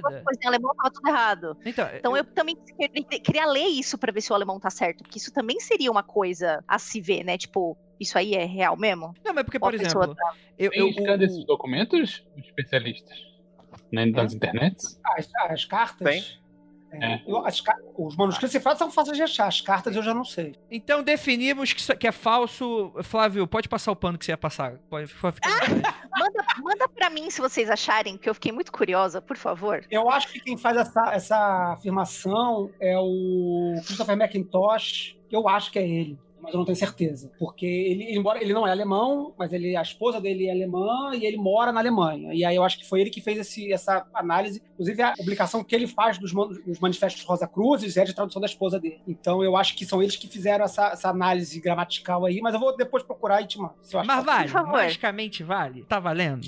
Então, eu acho que aí sim, aí tem um manuscrito lá, manuscrito cifrado, traduz o manuscrito. Porra, uma, uma cerimônia toda direitinha, com início, meio e fim, coerente, e que repete os- o- o- a estrutura daquela ordem da, da, de- da Rosa Dourada, né, da Cruz da Rosa Dourada, lá de 1700, não sei quanto, que a gente falou, a ordem, a ordem alemã que desapareceu no passado. Depois vai ter essa mesma estrutura repetida na, da Sociedade Rosicruciana em Anglia, e esse documento repete a mesma estrutura de novo de graus, que é essa estrutura de graus que todo mundo hoje acha que é um troço que é uma puta inovação, ou, ou ao contrário, que é uma coisa que sempre existiu, que é os graus na árvore da vida, né? Primeiro, primeiro grau na primeira esfera, na décima esfera, de baixo para cima, né? Mas assim, primeiro grau lá embaixo, depois segundo grau em cima, depois vai para um lado, depois vai para o outro, os graus subindo na árvore da vida. Isso é uma coisa que existia lá naquela ordem alemã, que depois tem na Siria, e aí que vai aparecer na Golden Dawn, e que depois vai aparecer na Aston Argento. Então essa estrutura, ela tá nesse documento. Então se essa estrutura tá nesse documento, reproduzindo uma estrutura que já era existente na Siria, que já era existente na, na ordem anterior, mesmo que esse documento seja forjado no sentido de que a autoria dele não era dessa iniciada, dessa adepta alemã, ou entregue por essa adepta alemã, o conteúdo dele é crível, o conteúdo dele é, Tem é lastro, né? Também se tivesse tirado do zero também, na prática funciona, funciona. O astral é que nem papel, ele aceita muita coisa, assim. sem briga, tá ligado? O astral é uma bizarro. mãe. É uma mãe. É, sem briga. Você só descobre na hora que dá merda, assim. É um cartório sempre aberto para você registrar qualquer porcaria lá, você tá, tá recebendo. Suavemente, suavemente. E o pior é que algumas vão até funcionar, né? Esse é que é, o mais louco. Isso aí que vai dar ruim. Ou bom. Muito bom, Mas gente, eu acho bom. que esse é o lance, das- esse é o lance do- do- do- dos manuscritos. Beleza. E daí, a partir daí você vai ter esses manuscritos, né? Você tem esse. A ordem inicia aí ou é tipo, é mais, tipo ela fica famosa aí? Como é que funciona aí a partir daí? Não, então, é, a ordem começa em 1888, né? Eles começam a montar isso, mas salvo engano, ela só se anuncia no ano seguinte, né? A- Rola também uma outra treta aí, que tem uma revista que eu acho que. Deixa eu colar o nome dela aqui. Dragão. Brasil. Herói. Acho- Ultra jovem. Notes and Carries, que é uma revista lá que no final de 88, 1888, alguém publica um anúncio falando: ah, será que existe alguma sociedade Rosa Cruz séria na Inglaterra, alguma coisa assim? e aí, em fevereiro, alguém responde muito oportunamente, né? Ah, mas nós estamos aqui, né?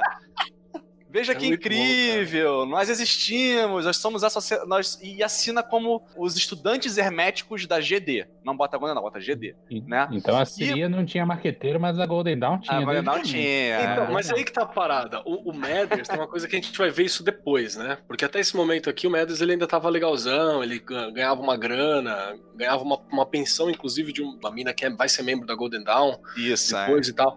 é. Annie e ele- Horniman. É, Da, da Horniman. Ele, ele era. Ele sempre foi muito ligeiro, cara. Ele tem, tem, um, tem uma alma de brasileiro ali, manja? tipo assim, no improviso mesmo. Cara que ganhava no papo, ligeiro. Você tem foto dele, por exemplo, com, com roupa de tenente ou de sargento, não lembro agora. E, tipo, o cara nunca foi oficial, tá ligado? ele, ele era ligeiro, ele sabia construir a imagem, sabia construir história. Ele era muito, muito ligeiro nesse sentido. Inclusive, tem ainda a. a é Mina ou é Moina? Então, Mothers. Moina, Moina é. O nome de casado dela, se não me engano. Tá. Ela é Mina Bergson, ela é irmã do, do filósofo Bergson. Bergson. O Henry Bergson. Uhum. É, ele faz por onde, ele faz por onde construir isso. Então, quando ele conhece, tipo, a mina, a, a mina, mina mesmo, a mina, mina. Quando ele conhece a Uhum. mina no, no, se eu não me engano, foi no museu, tipo, estudando arte egípcia, uma parada assim, e descobre que ainda que ela é uma Bergson, que era um filósofo famoso do período e tal, ela, se- ele se aproxima e ele constrói esse personagem, e os dois se relacionam por muito tempo, e dá muita treta, né, inclusive. Se eu, se eu não me engano, a Mina, já Moina, né? Porque ela é Mina Bergson, e quando ela casa com Madres, ela vira Moina Moina Madres. Mathers. Ela é a primeira iniciada do Isurani, É. se eu não me engano. Eu é a também acho que é. Eu também acho que é. Que eu me lembro era mesmo. Então você tem toda essa construção dele. Ele sabia fazer escolhas que auxiliavam nessa construção, né? E depois, quando ele perde, inclusive, a graninha, que ele, que ele recebia uma, uma pensão, 200 libras, sei lá, 200 não sei o quê, ele recebia essa grana, ele começa a, a mostrar essa face de se virar pra poder sustentar, né? É. Então o cara se envolvia em aposta, se envolvia em E aí que ele disputa. surta. E aí é, É. onde ele, né, trava Aí que tudo. ele surta. E aí começou, a Gwendown abriu, né? Abriu, vamos dizer assim. Aí começaram a entrar as pessoas tal, começaram a botar pra frente aquele, aquele esquema daquele currículo da primeira ordem que a gente falou, né? Com os graus, que você vai aprendendo é, toda a parte teórica, né? De acordo com os elementos, aquela coisa toda, foram fazendo. E aí parece que nesse início ela era mesmo, até pela natureza da primeira ordem, né, a ordem externa, ela era mesmo ainda uma ordem que estava muito teórica e ainda não era ainda aquela coisa que a gente vai ouvir falar de magia pra caramba tal. Parece que isso vai mudar. E aí o Flavinho depois pode me complementar aqui. Parece que isso muda, acho que em 1891, uma coisa assim. Um pouquinho depois, 90 ou 92, que o Mathers faz uma viagem pra França, ele volta com umas ideias malucas e ele desenha a cerimônia de passagem para Adeptos Minor, que é o grau de entrada para a ordem interna. E quando ele desenha isso, aí parece que a ordem começa a dar uma guinada mesmo mais para a parte de prática mágica, experimentação, tudo mais. E tem uma curiosidade que a primeira pessoa que passa pela cerimônia de Adeptos Minor é a Annie Horniman, né? Que é a pessoa que tá dando dinheiro pro Mathers pra ele se, se sustentar. Então dizem assim, a- o pessoal quando quer ver a coisa pelo, pelo lado bonzinho, diz assim, ah, como, né, pra dar uma moral pra ela, o Mathers foi lá e passou ela primeiro, porque parece que ela ia viajar também, então ela tinha que fazer logo, né? Aí a galera mais maldosa vai dizer que, pô, a mulher tava comprando grau, mas enfim, aí tem, tem de tudo. Mas seja como for, o Mathers ele vem com uma ideia bem nova, né? Porque a cerimônia de Adeptos de Minas da Condenar é uma coisa incrível, né? É uma cerimônia belíssima. Não vou dar detalhes aqui agora, mas se vocês forem na internet, vocês acham, gente. Então, honestamente, tá aí, tá aberto. É uma cerimônia incrível, com implementos incríveis, que é a Câmara dos Adeptos, né? Que faz, às vezes, lá da Câmara da Mortuária do Christian Rosencross, aquela coisa toda. É uma coisa muito impressionante. E as pessoas que passam por essa cerimônia, se não todas, a grande maioria saem muito impressionadas da- daquela, daquela experiência. Então acho que é aí que a Ordem começa a ganhar mais, dizer assim, mais dinamismo, mais força tal. E, e aí ela vai espalhando, vai, vai fundando alguns templos em outros lugares, funda templo é, na Escócia, funda outros templos na Inglaterra, Madras vai fundar um templo na, na França. E aí vai, vão começar mais tretas mais tarde, então vou deixar as tretas pra depois. Flavinho, você quer, quer dar uma outra visão do assunto aí? Outra visão não, eu, eu vou complementar essa parte aí, essa, a- isso, essa história da segunda ordem, porque assim, o Madras ele vai para Paris pesquisar os documentos que ele começa a encontrar na biblioteca do Arsenal. Ele Uhum. se muda definitivamente para Paris, eu acho que em 91 ou 92. Tá? Eu acho que é 91, é mesmo.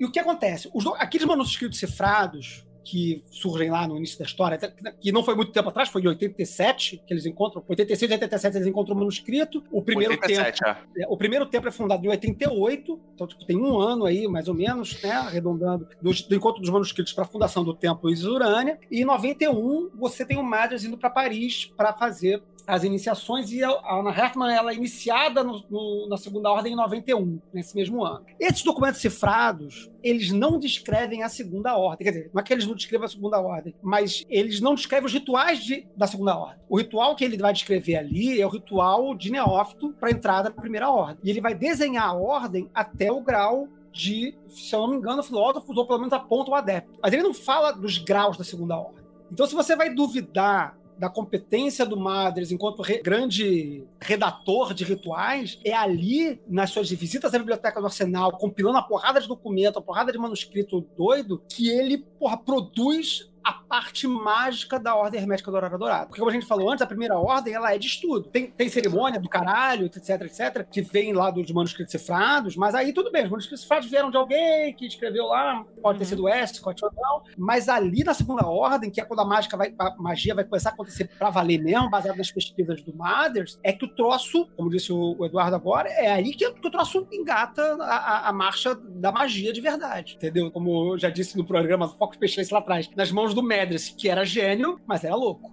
Exato. Doidão. Sim. Eu queria levantar uma parada, assim, que eu acho que ela é importante falar. esse bagulho, tipo assim, ah, não, o cara, ele é um iluminado, ou, ou ele não é. Isso aí é só na literatura e funciona na especulação, funciona na ficção, tá ligado? No mundo real, as pessoas têm essa mania de, às vezes, ser gênio e ser retardado ao mesmo tempo, tá ligado?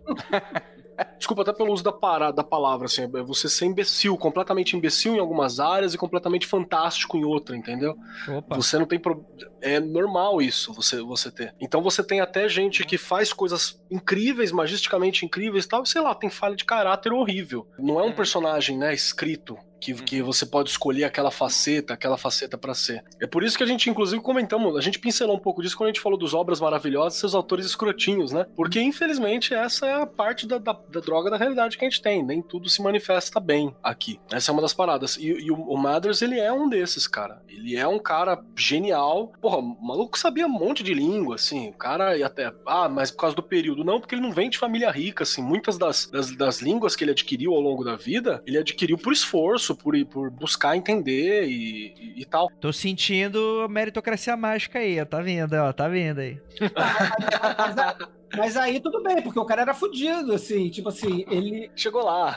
ele era obcecado com essa parada. Era uma obsessão da vida dele, eu acho, assim, tipo, Sim. o cara, Não, muito, dedicou- fica muito claro que é isso mesmo, mano. o cara se dedicou a vida dele a essa porra. Aí eu diria até é, é mais do que isso, né? Às vezes também, tipo, de. Isso tá na vida dele, né? No sentido de estar respirando isso, né? E isso eu acho que é um negócio muito louco, que é. Às vezes eu tenho a impressão que às vezes fica só nessa coisa do livro, de- de- dessa medição de pinto de. Ah, sei marca você e tal. Mas eu, eu acho admirável esse quem de fato vive a parada, vive o rolê. Que é uma parada muitas vezes que tá muito away da realidade, assim. A pessoa às vezes É, tá então, tão, completamente. ao- tão away que o cara às vezes vai e não volta, né? Que é o que acontece então. com a maioria desses malucos. Às vezes o cara tá tão conectado que está desconectado, né? A questão é da onde, como, quando, porquê, né? Mas isso é bonito de se ver, de certo modo, né? Ó, eu peguei uma lista aqui, saca só. O cara, ele dominava inglês, francês, latim, grego, hebraico, gaélico e copta, com algumas com maior domínio, outras com menor. Isso são as que ele chegou a trabalhar com tradução, fora outras línguas que ele tinha uma um razoável nível de compreensão. E, cara, não era um maluco de, de elite, você entendeu? Ele não era de elite. Ele casou com uma mina que estava relacionada a uma parte da elite europeia, ele vai se relacionar com a elite europeia, mas ele não é um filho da elite europeia, entende? Tanto é que ele, ele falsifica um passado pra si, né? Ele Uhum. inventa um passado pra poder pertencer a essa, a essa elite. Uhum. Então,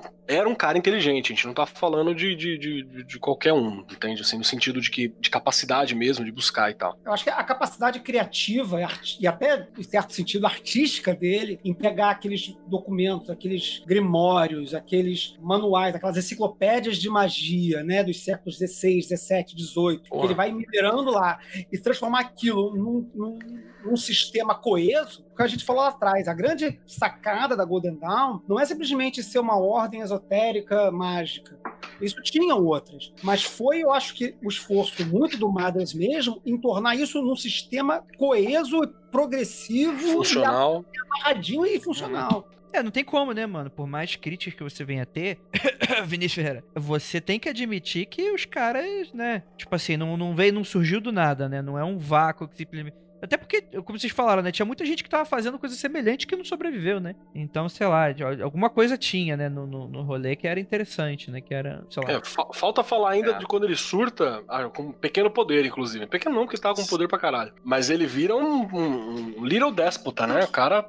Fica, fica difícil, fica difícil conviver. Era um cara genial, mas eu não conseguiria sentar Antes num, da gente falar da, da, por muito tempo. da derrocada, né, pra gente não dar munição pro inimigo aqui, Vinícius Ferreira, dado o episódio, você fez uma crítica, muito mau gosto, porque aqui no Magicano é seriedade e respeito prevalece acima de tudo e de todos. Você fez uma crítica jocosa e muito da injusta contra a Golden Dawn, puxou uma briga, eu queria Eu que... não sei de qual você tá falando, André, porque eu fiz isso algumas vezes. Qual Mas foi a minha pri- principal crítica hoje é: eu nunca entendi qual é o objetivo da Golden Dawn, além de ser uma escolinha. O objetivo tá na segunda ordem. Isso. E qual é? Não, não pode falar? É isso? Você tem que entrar na ordem pra saber. né? Ah, entendi. É, é aquela que é série que você tem que assistir até o 18 episódio É. da quinta temporada, Aí- aí, ela começa aí- a ficar boa. Aí realmente não, assim, o, o, o- o objetivo é formar. Assim, o objetivo de maneira mais ampla, assim, eu diria que é formar pessoas aptas a praticarem a magia e, enfim. Eu acho que dá pra falar uma coisa assim. é, que eu acho que não É. sei se vai ser um salto muito maior que a perna do nosso escopo aqui, mas assim, você tem a primeira ordem, como a gente falou já várias vezes, ensi- ensinando o beabá da coisa toda pra você chegar na segunda ordem e fazer magia.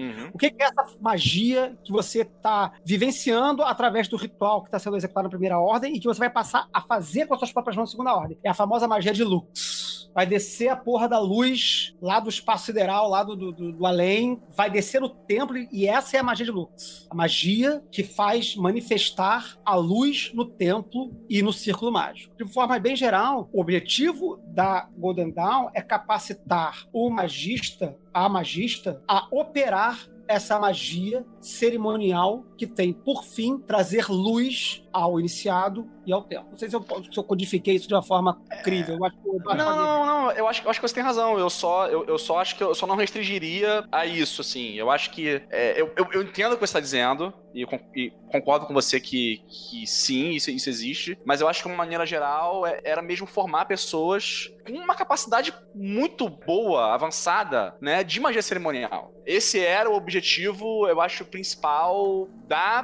primeira ordem, que é quase sempre quando a gente fala da Golden Dawn, a gente tá falando da primeira ordem, de maneira geral, assim, né? Aí quando a gente chega na segunda ordem, aí, aí sim, eu acho que entra um pouco do que o Flávio falou e mais algumas coisas que realmente, aí eu acho que a gente fica devendo falar.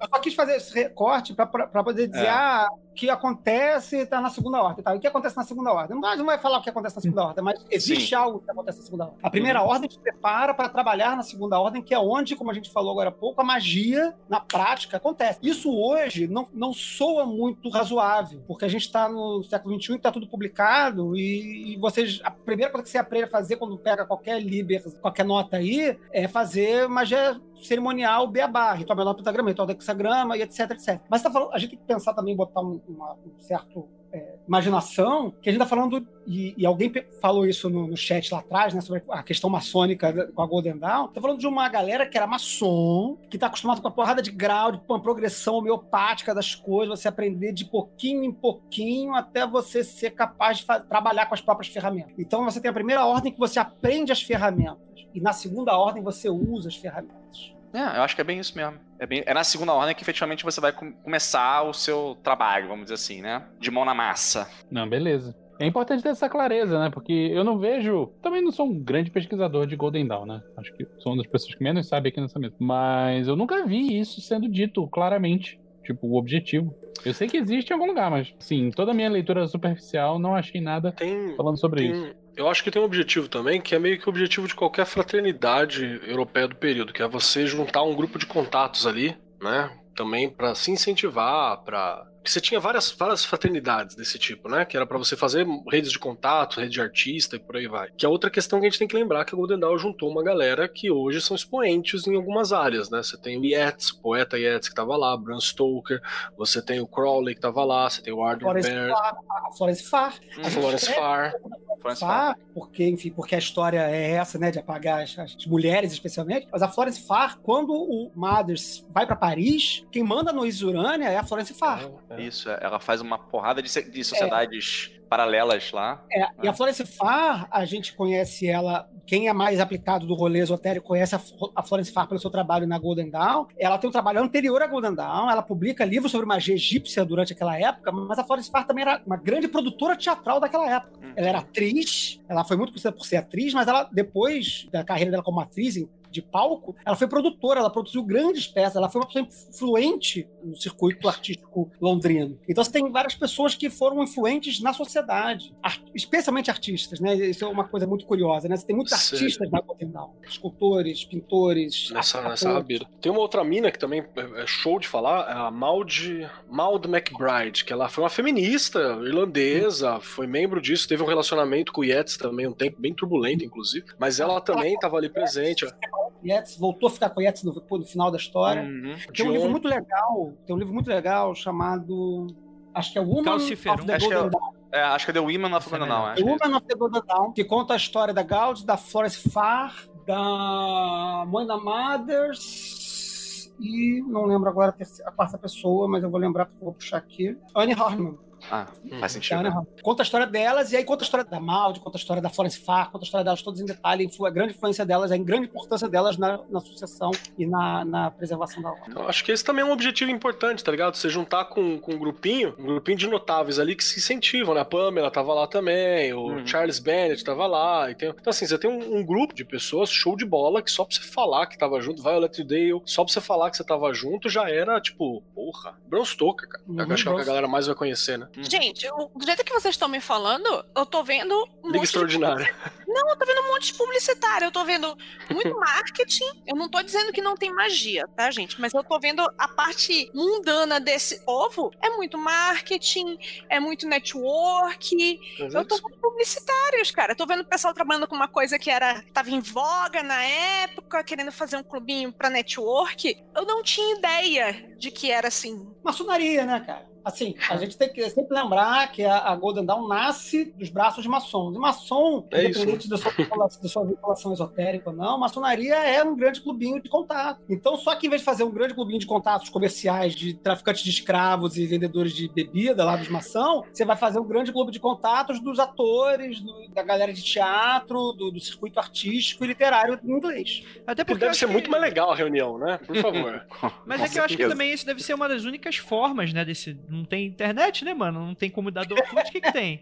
Pô, tem um clube É. legal, vou te apresentar. Aí tu te leva lá, tu bebe, tu sente qual é da galera, tu chega. Eu quero montar o Lembrando meu clube. que clube era uma realidade muito maior na época do que hoje, né? Sim, não, por causa Pessoas de disso. fato por causa frequentavam disso, clubes. mano. Hoje em dia você vai no Twitter, o o Twitter é o clubão. Hoje em É, dia- mas, mas, mas, mas, assim, hoje, hoje tem, um- tem uma coisa que ainda se mantém nessa estrutura toda, que alguém pode falar assim, ah, mas tudo bem, isso funcionava lá em 1880, e hoje em dia, qual é? Pra que que você tem uma ordem interna, depois uma segunda ordem, né? Já que você, você vai lá no TikTok, no YouTube, tem tudo. Que, e que é o lance também, que é muito próprio da magia cerimonial, é o seguinte, você precisa, como Kelly falou, ter um grupo de gente bacana, apta pra fazer a parada com você. E, e você não vai encontrar isso no YouTube, entendeu? Ah, não. Sim. não tem jeito. Se você está procurando isso no YouTube, principalmente se você está procurando ainda isso no Facebook, Você tá errado de um jeito, né? volta casas e nasce de novo. Eu vou dar. Eu vou, Aprende a ler, aprende a ler.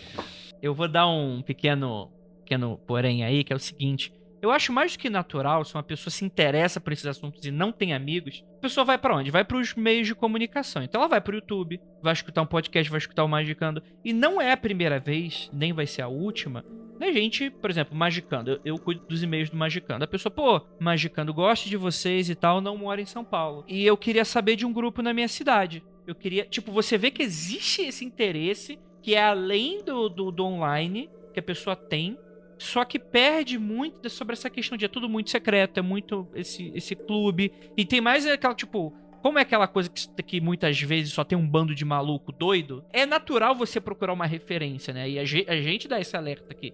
Só que às vezes a pessoa fica perdida. É, eu acho que o André tem, tem toda a razão. As pessoas. Eu não quis dizer que o YouTube, essas coisas, elas não podem ser espaços que você vai conhecer pessoas tal, não é isso, né? Mas é que efetivamente você precisa ter o contato físico com as pessoas, estar com as Não, pessoas. é importante. Pra fazer esse tipo de coisa acontecer. Foi isso que eu quis dizer, na verdade. E eu quero levantar uma questão que é lá naquele. no, no trampo que a gente fez com a Oaken, né? Que a gente fez aquela pesquisa, Oaken Lab, que a gente fez com a galera, inclusive beijo pro pessoal. Que a gente tem. O YouTube ele tem. Ele é gigante tal. Você tem ali também o, o Upside Down, né? Que é onde tá.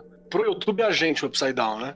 Porque que é a gente que tá lá, que é a parte de baixo, que tá meio que oculto e tal. Tem no YouTube, tem os podcasts, tem tudo isso. Mas aí você tem também aquela primeira ordem, que é aquela coisa massiva, né? Que é só conteúdo é, socado e falado à toa, e sei lá, que mistura com, com os aliens, com os não sei o que, que tudo bem misturar, gente. Tá tudo certo, não tem nada com isso. Faz o que você quer. Tem um Mas problema, que você né? tem um ali. problema, tem um problema, tem um Tem, problema. não, tem, mas se o, cara, se o cara tá fazendo isso, o problema já passou o problema. assim, já, já ficou uns passos pra trás ali. Então depende. Então tem esse, esse ambiente que ele é muito mais aberto, que é o TikTok, é isso que a gente tá falando e tal. E você tem essas galera um pouco mais fechadas. Então dá pra você garimpar e tirar coisas legais ali, minerar. Assim como o McGregor Mathers estava minerando ali as bibliotecas atrás do, do seu exemplar da, da clavícula de Salomão, também dá pra fazer isso. Só que é mais- muito mais fácil encontrar a, a lixeira ali colocada. E o contato pessoal, ela garante que no mínimo tenha passado por algum crivo.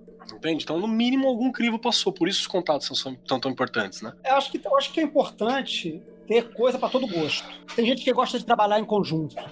Real. E tem gente que gosta de trabalhar sozinho. Para quem gosta de trabalhar sozinho, tem sistemas, tem ordens, tem fraternidades, tem métodos que são solitários e, e funcionam. A própria Golden Dawn, ela tem lá o, o- o- Quer dizer, não a Golden Dawn enquanto ordem, mas o sistema Golden Dawn tem um livro super de referência, que é o Self-Initiation to Golden Dawn System, que ele propõe um sistema solitário de Golden Dawn. Tu vai lá, faz tudo na imaginação, lê, lê lá o ritual de iniciação, você vai fazendo ele lá. Assim, se funciona, se não funciona. Boa sorte eu- de eu- decorar todas as falas, né? se funciona, eu não, eu não sei porque eu não, não fiz esse método, mas ele existe lá e ele, pelo menos o livro é bom pra você estudar, porque o livro é bem, é bem detalhadinho, né? Mas o cara publicou um livro pra você, se você quiser fazer uma Golden Dawn solitária. Há uns anos atrás você tinha open source, como é que é? Open source, é, Golden Dawn mesmo. é. Source Ah, Golden não. Dawn, né? Ah, não. Linux da Golden Dawn, não.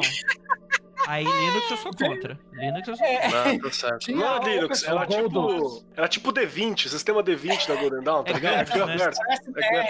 É Magic Order of, the, of GURPS. E aí tinha, tava, tava tudo na internet, o cara botou lá o, o Open Source Order of the Golden Dawn, que era meio telemizado e tudo mais, mas tava tudo lá pra você fazer sozinho se você quisesse.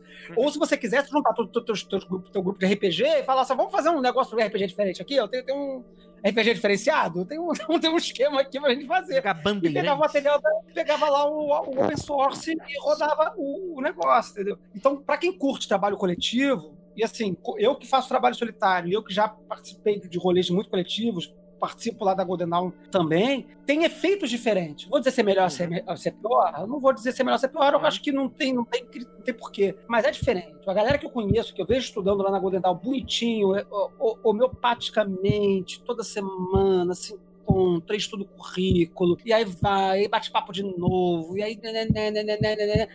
Depois de dois anos. É porque hoje a gente quer resolver tudo em cinco minutos. Mas depois de dois anos, essa galera tá sinistra, bro. Saca em dois anos, porque eu demorei dez anos pra entender de cabala. Porque eu fiquei dando cabeçada na, na Esse parede. poder da cabala- sistematização, né, Flávio? Uhum.